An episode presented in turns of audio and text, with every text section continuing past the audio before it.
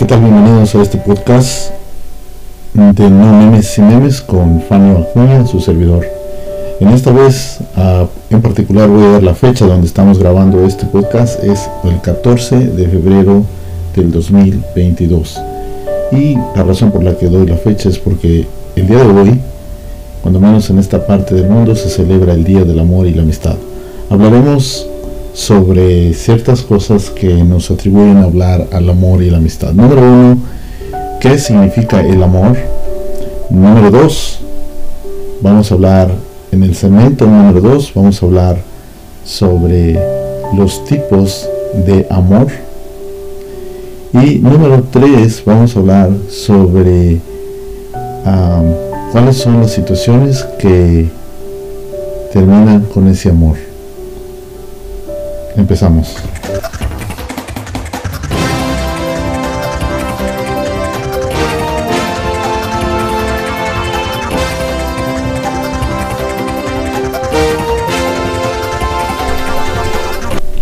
Bueno, les decía que en el primer segmento vamos a hablar sobre qué es el amor y en una definición que le podemos dar.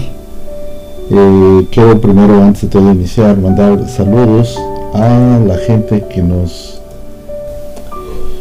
hace el favor de escucharnos. Porque yo no hago ningún favor de hacer nada sino es ustedes el que hace el favor de escucharnos. Y aunque usted no lo crea hoy no sé su nombre pero sí sé que me escuchan en alguna parte del mundo. Y como no tengo datos de dónde me está escuchando pues solamente voy a agradecer por países. Así que pues voy a mandar un saludo a los siguientes países donde hemos encontrado que nos escuchan. Así que póngase atento porque aunque usted no lo crea, usted está haciendo una diferencia a través de este podcast. Y pues uh, orgullosamente nos escuchan en Guatemala. Eh, ese país, estamos hablando de los... Uh, voy a dar el número de los 10 ah, países donde nos escuchan más. El país número 10 en la cantidad que nos escuchan es el país de Guatemala. luego vamos a ir a saludos también al país de Nicaragua, eh, al país de Alemania, también nos escucha tenemos también audiencia en El Salvador, en Costa Rica, en Colombia, en Perú. Ahora, sorpréndase usted los primeros tres lugares para quienes son. Aunque usted no lo crea, uno de los países que ocupa el tercer lugar, bueno, el país que ocupa el tercer lugar, uno de los países donde nos escuchan es en Europa, entonces, en este país que se llama Irlanda. En el país de Irlanda nos escuchan, es el país número 3. En el país que ocupa el segundo lugar es el país que me vio nacer y que me vio crecer, eh, comerme mis primeros frijoles, el país de México. Y el país número uno donde nos escuchan es el país de eh, la Unión Americana, Estados Unidos. Así que si ustedes me escuchan en uno de estos países que mencioné, pues son los 10 países donde más me escuchan alrededor del mundo. Eh, si ustedes me escuchan en un país que no mencioné, créanmelo que tendré la oportunidad también de mandarles saludos a medida de que eh, yo pueda ir leyendo en otros podcasts en qué país nos están escuchando. Saludos para ustedes, aprovecho ah, para a mandar un saludo en manera eh, inicial de este show. Y bueno, vamos a iniciar entonces con lo prometido. La primera parte era entender eh, qué es el amor. Hoy se celebra en esta parte del mundo el Día del Amor y la Amistad. Ahora, amor y amistad viene de la misma raíz de palabra, ¿verdad? Eh, amor pues es un sentimiento y la amistad pues también lo consideramos un sentimiento aunque el amor no debería de ser un, sentimiento tampoco la amistad pero hoy lo estamos conceptualizando en esta celebración como un sentimiento. Y a medida de que ustedes me escuchen en mi podcast, van a escuchar de mí la definición del amor y la amistad, no como un sentimiento, sino como una decisión. Y lo vamos a entender a lo mejor a medida de que vamos escuchando muchos episodios, pero eh, hoy no me voy a enfocar tanto en esa parte si es un sentimiento o es una decisión eh, o es una cuestión de valor, de iniciativa, de coraje. No, vamos a hablar solamente de lo que es el amor en su significado muy popular, ¿no? Bueno, ah, y lo que es la amistad. Entonces, la hermandad que hay entre estas dos palabras, o si tal vez es la misma palabra, es simplemente que se manifiesta o se expresa de manera eh, diferente en cada uno de los escenarios, ¿no? Entonces, eh, el amor a un amigo, el amor a tu esposo, a tu esposa, el amor a tus hijos, el amor a tu madre, el amor a tus cosas, el amor a Dios. Entonces vamos a tratar de eh, poder conceptualizar el amor en nuestro lenguaje común, ¿no?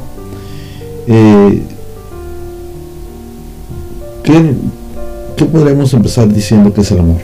Bueno, pues ah, creo que el amor es, el, es un vínculo de afecto que nace entre la valoración que una y otra persona se inspira, eh, el deseo de su bien propio de una y otra persona o único para sí mismo y que puede verse también como un valor o como un principio en las relaciones humanas. El concepto del amor, como le decía yo, es muy amplio y es muy complejo, pero ah, puede referirse al amor como una amistad también, o como un amor romántico, como un amor filial, o el amor a sí, a sí mismo, o por el amor a alguna causa, o alguna situación, algún acto de justicia, o el amor a tu trabajo, o el amor a tu manera de vivir. Entonces, les decía yo que cada definición será muy propia de la situación a lo que nos vamos encontrando día tras día sobre lo que tenemos que amar. Ah, ¿Cómo se expresa el amor? Bueno, pues el amor eh, con palabras es necesario hablarse también, decirse el amor, pero eh, sobre todo con acciones y con eh, la parte, eh, el lenguaje que no precisamente es verbal, sino corporal. también es una manera de manifestar el amor. cuando digo con acciones, pues cuidar de alguien, protegerle, dar, entregarte a ti mismo como regalo, es un, un regalo de amor, es un acto de amor, es una acción total de amor. Y cuando me refiero a entregarte a ti mismo, me refiero a cómo te preocupas por la otra persona, cómo te preocupas por tu prioridad a la que le quieres dar ese amor. Eh, ¿Qué esfuerzo haces? El, hacer las cosas por amor y no por obligación es una acción de un lenguaje muy propio del amor. Decía también que eh, a través de gestos, cuando abrazas a una persona, cuando eh, manifiestas tu amor a través de un acto corporal, como es eh, el calor propio humano, y con frases de palabras de cariño.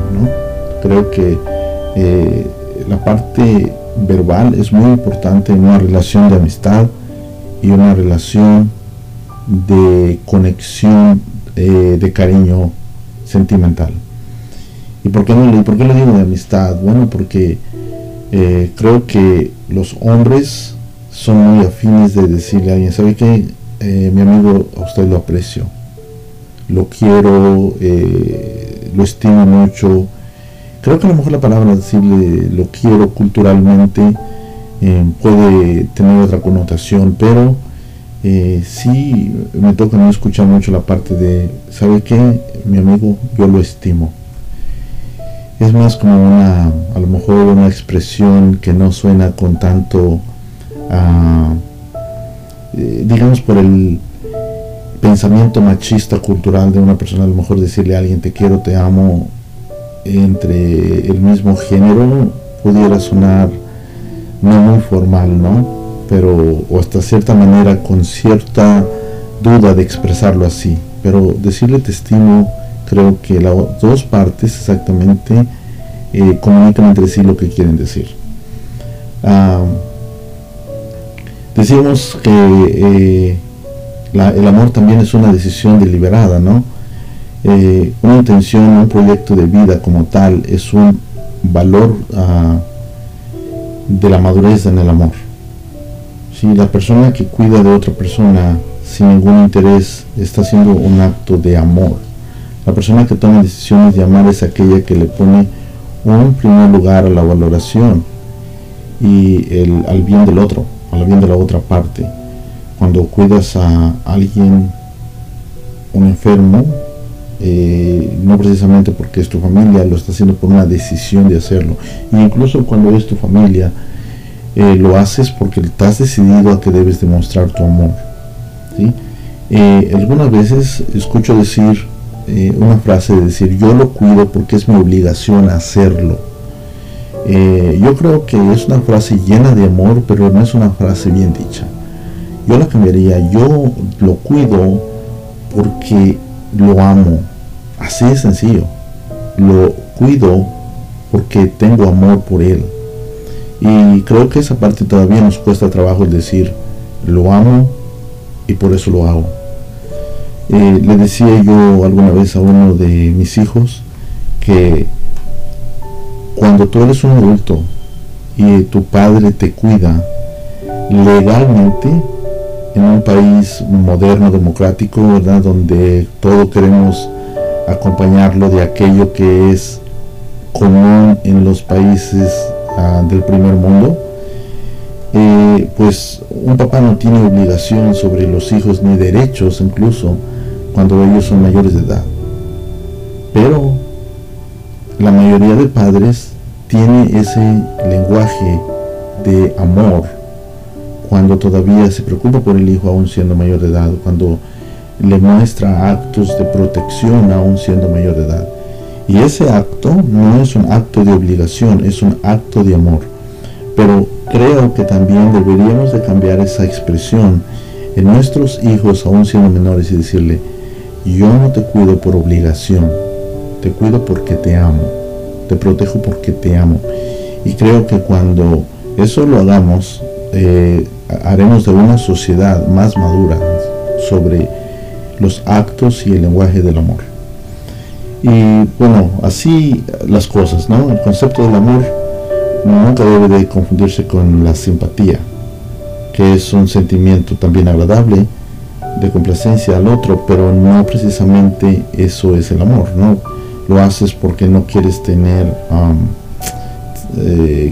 digamos, haces algo porque tienes, eres eh, cierta atracción social o obligación social el hacerlo, pero no precisamente porque tenés que hacerlo. Eh, eh, creo que ese es un lenguaje de simpatía, decir, bueno, lo voy a hacer porque quiero ser, ah, tener la apatía a esta situación, quiero tener cierto nivel de interés por cuidar a los demás, pero no es precisamente que me nace ese amor de hacerlo. Eh, eso podríamos considerarlo como un eh, sentimiento de complacencia nada más, pero no precisamente es un, un sentimiento de amor. Eh, yo creo que el amor implica una actitud intencional y aceptación de un compromiso al que no precisamente vas a encontrar nada de regreso. Es un amor, es una entrega, es un acto, es una decisión de decir, aquí estoy porque lo quiero hacer y nada más. Ahora, ah, ¿qué les parece si en el siguiente ah, segmento hablamos sobre los cuatro tipos de amor según eh, las raíces griegas, vamos a decirle así, o la mitología griega? Eh, regresamos después de este anuncio.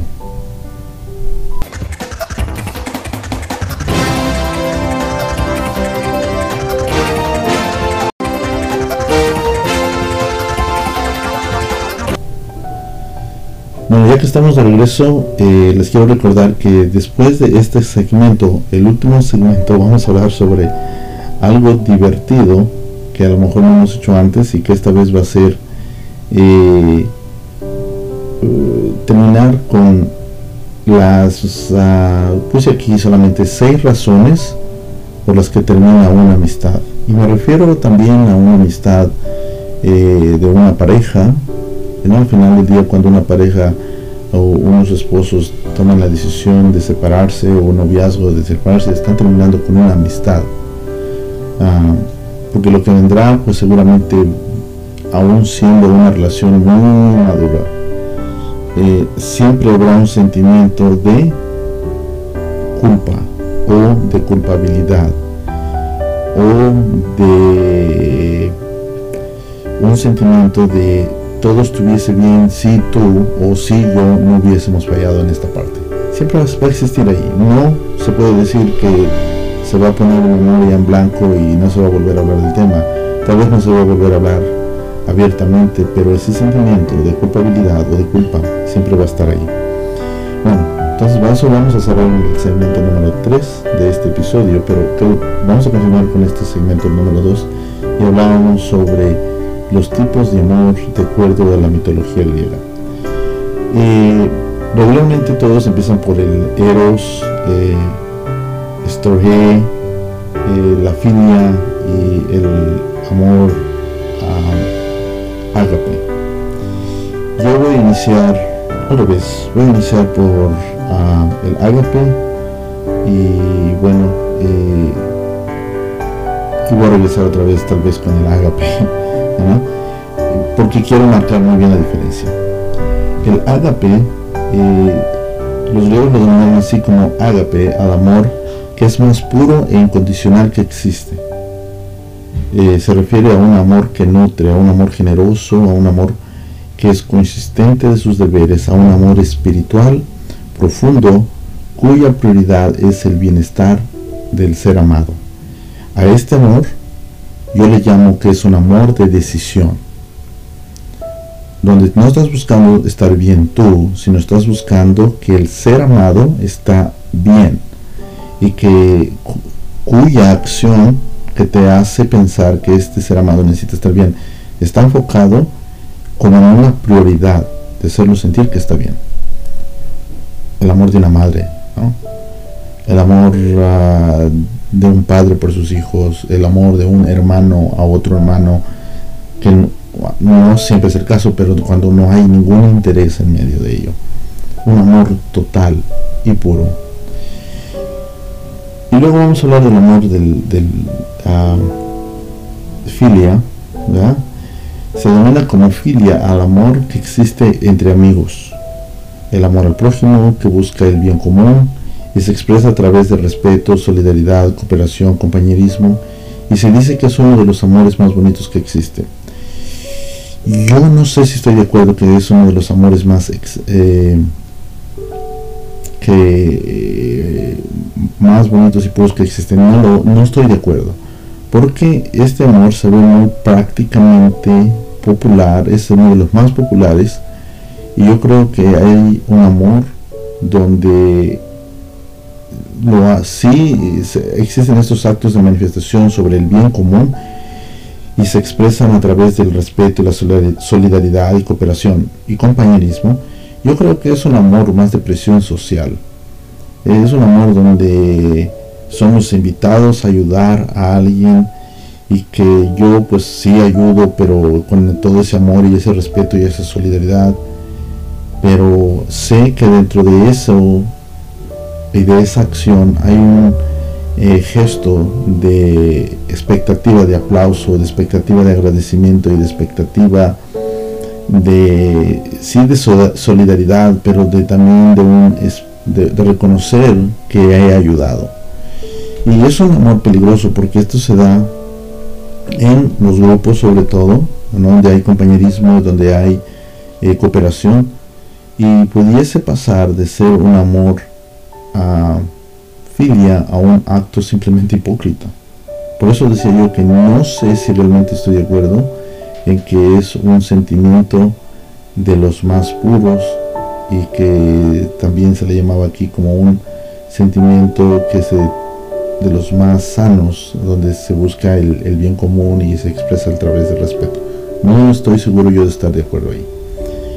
Lo estoy leyendo tal como, lo estoy repitiendo tal como lo estudié para poderlo yo comunicar a ustedes. Eh, Storge es el, el, otro, el número 3. Eh, los griegos lo clasificaron como Storge, al amor fraternal, amistoso y comprometido es un amor que se crece a lo largo del tiempo y se relaciona con las relaciones familiares y de amistad. Por ello, se caracteriza por ser un amor leal o incluso protector. Muy parecido, diría yo, a el amor ágape. Eh, a lo mejor la única diferencia aquí es que este amor estorge eh, nace a través de una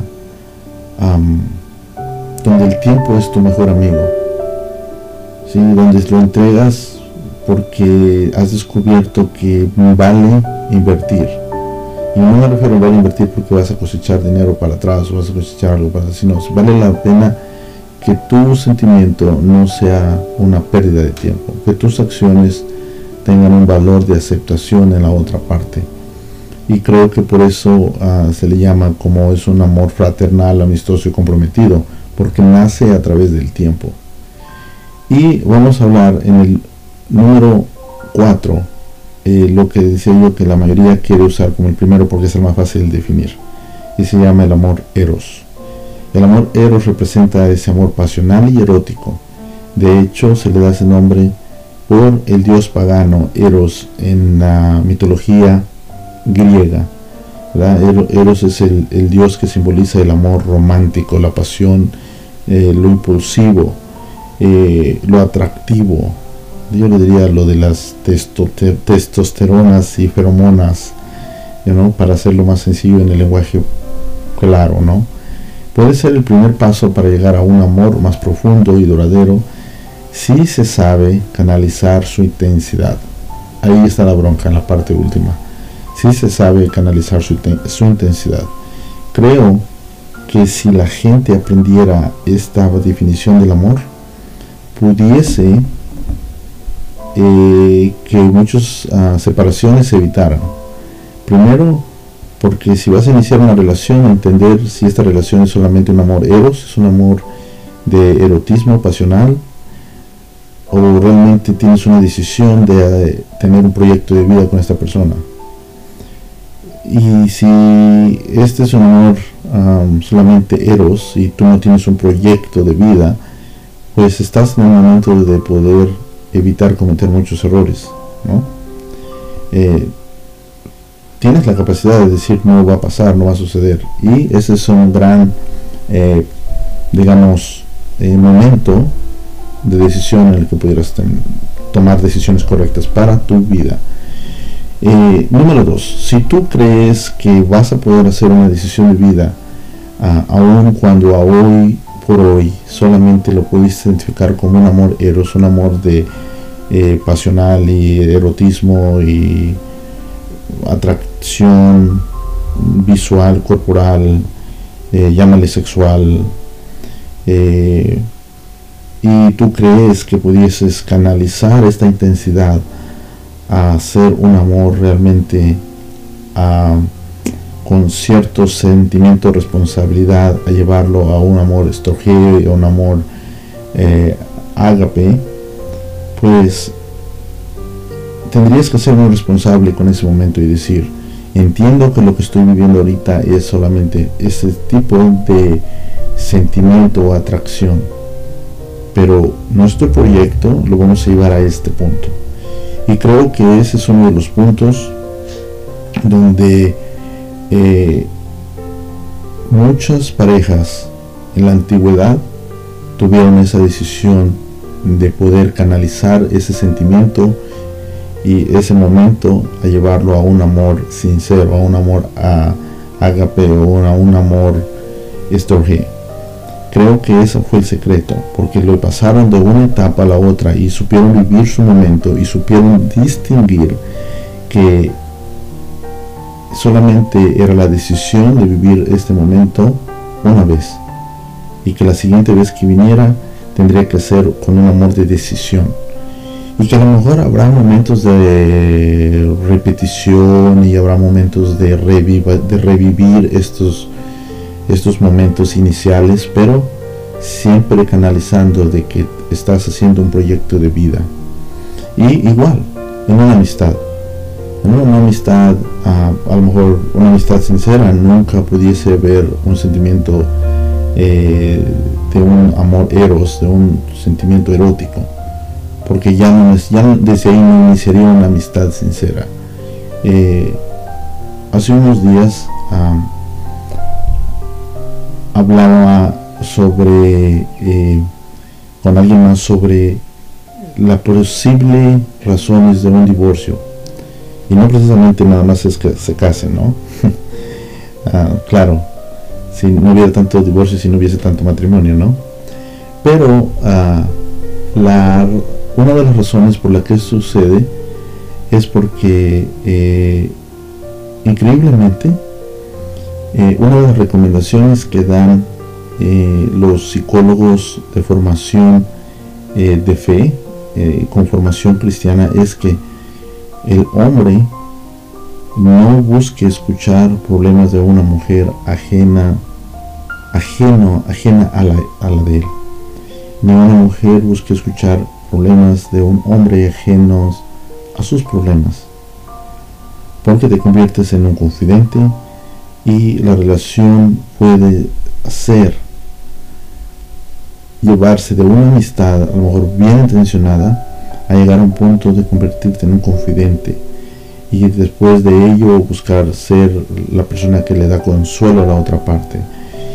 Y hay sustancias en todo lo mismo y en el otro, donde posiblemente lo que necesitan solamente es una motivación para empezar a llevar la situación a una manera eh, que no precisamente es ni moralmente correcta, ni legalmente correcta, ni espiritualmente correcta.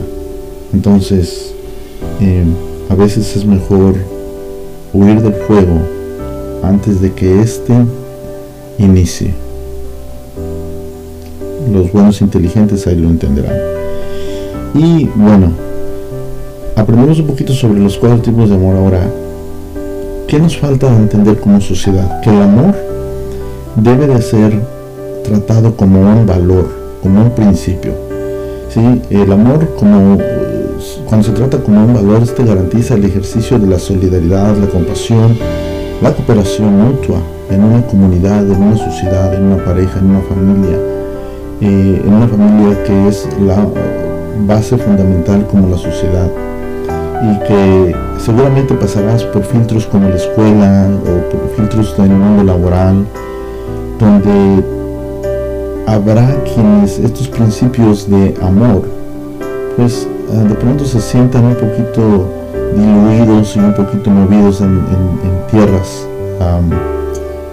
arenosas pero te dará la firmeza de que este amor eh, visto desde un punto de vista como valor eh, va a promover siempre la cultura de paz y va a fortalecer las condiciones que se tengan de prosperidad en una familia. Y no, cuando digo prosperidad no me refiero al dinero, sino una prosperidad de paz, una prosperidad de bien común en una casa, de llevarte bien, de poder comer como familia en una mesa, de poder eh, usar más los espacios comunes de la casa. Eh, el amor eh, es sin duda una de las fuerzas que nos impulsa para hacer cosas bien y ya que hace muy, muy clara la diferencia entre el bien y el mal. ¿no? Creo que cuando existe ese amor, existe ese esfuerzo espontáneo de motivación por hacer las cosas bien. En esa medida se relaciona con la ética, y la moral, pues nos induce a actuar bien en nuestra vida y con las personas que amamos. Así nos conduce en paz, la tranquilidad, la plenitud, el bienestar con nosotros mismos, un bienestar integral. ¿Qué nos dice la Biblia que es el amor? Bueno, pues ah, nos dice en 1 Corintios 13, 4 y 5, nos dice Pablo que el amor es paciencia. El amor es bondadoso y cuando se refiere a bondadoso no se refiere a dar las obras, sino a dar todo lo que es bueno tuyo, entregarte a ti mismo. El amor no es envidioso, ni tampoco jatancioso, ni orgulloso. No se comporta con rudeza, no es egoísta, no se enoja fácilmente, ni tampoco guarda rencor. Primera de Corintios 13, del 4 al 5. Y quiere simplificarlo, pues uh, en Mateo 5:48 nos dice que somos llamados a ser imitadores de Dios. Y para recordar cómo es Dios, primera de Juan 4:8 nos dice que Dios en sí es amor. Y si algo no pudiese dejar Dios jamás de hacer, yo no recuerdo esta frase regalada por alguien más que me dijo, si hay algo imposible para Dios, solamente hay una cosa, es dejar de amarte. ¿Y por qué Dios no puede dejar de amarte? Porque Dios es amor. Tendría que salirse Dios de sí mismo para dejar de hacerlo. Eh, hay que reflexionar sobre esto. Creo que es muy profundo, pero cuando entendemos que si buscamos ser imitadores de Dios, nos buscamos en un amor paciente, en ser bondadosos, en no tener envidia, en no jactarnos, no ser orgullosos, eso se le llama no tener soberbia, ¿verdad? Eh, comportarse con suavidad, no con rudeza, no ser egoísta, no enojarnos fácilmente, pero sobre todo, nunca guardar rencor. Decíamos que vamos a hablar de sobre eh, las siguientes, ah, en el siguiente segmento sobre las seis razones por las que termina una amistad. Regresamos después de este corte.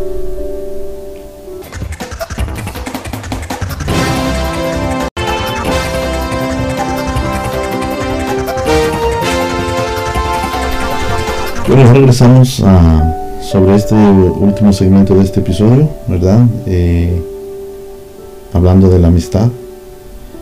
Y bueno, eh, decía yo que íbamos a hablar sobre em, las razones por las que termina una amistad. Eh, hay una razón en particular que no quiero nombrar aquí como una de las razones de las que enumeré, pero hay una razón que a lo mejor nunca sabemos por qué termina una amistad, y es esa razón de las amistades de la infancia. Porque un niño, a pesar de todo, no, no, no, no acumula rencor, pero eh, hay factores externos como eh, decisiones de papá y de mamá que determinan que de pronto la amistad se terminó. ¿no? Nos movimos para otro lado, eh, decisiones como no queremos que socialices con ese niño, con este niño, decisiones muy ajenas a ellos, que a veces les regalamos, les heredamos como un comportamiento normal de cómo tratar a los amigos y de mirar a cada persona como un artículo desechable donde hoy nos es útil y mañana ya no lo es. Bueno, pero vamos a iniciar con la, vamos a decir, la razón, el número uno por la que se termina la amistad. Razón número uno. Bueno, la razón número uno eh, no se llenan las expectativas de una vida en común.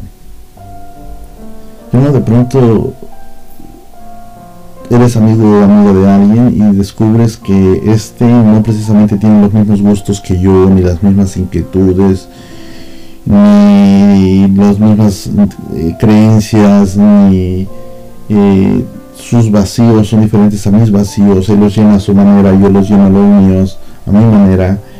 Y eso me hace que no seamos tan amigos. Y esto se ve mucho eh, cuando tus, ah, de pronto tus hermanos, pues no son tanto tus amigos como tú quisieses que fueran amigos. Y descubres que la razón por la que no hay esa amistad es porque ah, entre este hermano y este otro hermano hay un estilo de vida totalmente diferente. Hay un, ah, común denominador que son solamente sanguíneo pero el estilo de vida en un punto de, vida, en un punto de vista eh, es totalmente un estilo diferente, ¿no? Entonces, Las expectativas de su vida propia no tienen un común denominador. Esa es una razón por la que las amistades te pueden terminar. Van descubriendo eso sobre el tiempo y de pronto caminos separados, ¿no? Eh, en cualquier nivel, en cualquier relación. Eh, también hablamos, cuando hablamos de expectativas de vida en común, hablamos sobre proyectos personales y no precisamente eh, estamos hablando de solamente la manera de vivir, sino hay proyectos que nacen juntos y hay proyectos que, de pronto la gente cambia de opinión, va descubriendo algo nuevo. algo que alguna vez escuché de uno de mis hermanos es que decía una frase que a lo mejor es un poquito dolorosa escucharla, pero que tiene mucha verdad. La frase de él decía que tus amigos son la única familia que tú puedes escoger. Y digo que es un poquito peligrosa y lastima, porque si tú eh, te dicen eso como familiar, eh, la vamos a decir, vamos, lo que se dice entre líneas, ¿no? Número uno, eh, si yo digo, la familia eh, no la puedo escoger yo, más en el cambio, pues es lo único que tengo que no escogí yo. O sea, estás diciendo entre líneas que pues no tienes otra opción. No lo haces porque pues ahí está, ¿no? Total. Ahora, si le miramos la parte positiva a la expresión, es decir, ok, la familia pues es algo que Dios me regaló y que la tengo que tratar porque la tengo que disfrutar pero también me dio la capacidad de poder escoger buenos amigos en vida, de ser selectivo. Y esos amigos son los que me brindan una calidad de amistad. Esos amigos son los que me brindan algo positivo en mi vida, no algo que me va a autodestruir en mi vida. Creo que hombre tiene esa capacidad de ser selectivo en las amistades que tiene. Eh, número 2 la distancia de tiempo y espacio. Creo que sí. Yo personalmente tengo un amigo que tiene 30 años siendo mi amigo y que creo que él sabe que es mi amigo y yo sé que es mi amigo. Yo creo que el sentimiento es recíproco, es un sentimiento de hermandad, pero que no lo hemos disfrutado.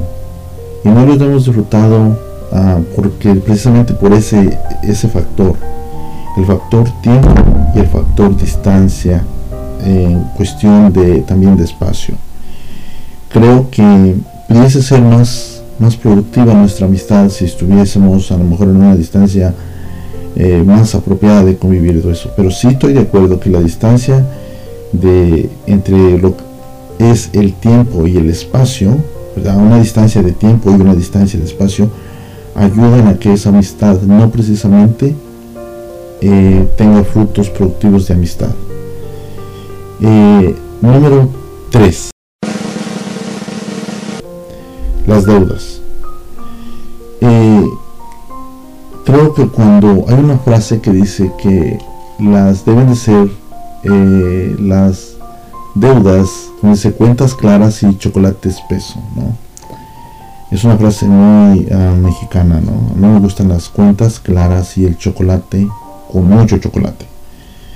Pues esa es una razón. Eh, uno de los errores que se cometen cuando eres amigo de alguien es poder ponerle precio a una amistad. Y cuando digo ponerle precio a una amistad, de las personas que no precisamente se enojan aquellos que prestan y no se les paga, porque creo que el que presta el dinero y no se le paga, tiene más conciencia en la mayoría de las veces que aquel que recibe el dinero y decide no pagarlo. Tiene más conciencia de, esa situación de amistad. pero el deudor le pone precio a la amistad porque consigue un dinero y ese dinero sabiendo que jamás lo va a pagar, él está dispuesto a perder la amistad de la otra parte. Y esa es una razón muy importante en día, porque tenemos toda la cara y la facilidad de palabra para poder decir, necesito que me prestes dinero, amigo.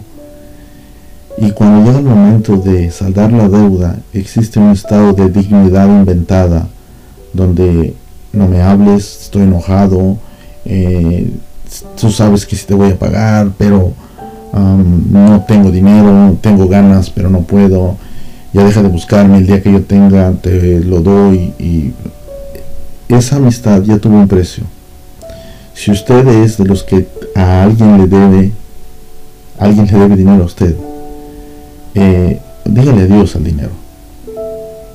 Dígale adiós. Y si hay un recurso legal para que usted lo recupere, pues úselo, ¿no? Al final del día, aquella persona ya le puso un adiós a la amistad, pero úselo con moderación. Si vale la pena, no vale la pena, em, pida consejos, pida una, guía espiritual eh, sobre esta situación. Tome la decisión de no eh, meterse en problemas ajenos por un dinero que alguien le puso como valor a la amistad que había entre usted y esa persona. Ahora, si usted es el deudor, así como tuvo cara para ir a pedir el prestar, eh, eh, conseguir el dinero, tenga la cara para ir a pagarlo. O tenga la cara para decir, sabes qué, perdóname, pero no tengo. Y te prometo que un día tendré y demuestre que lo va a tener.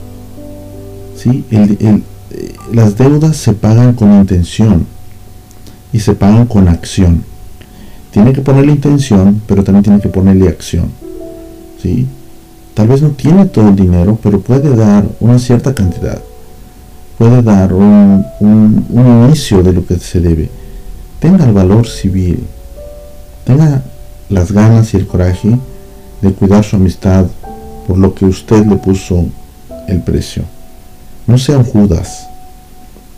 Si 33 monedas de oro o 30 monedas de oro no vale la pena la amistad de alguien. Número 4. Sentimientos de envidia.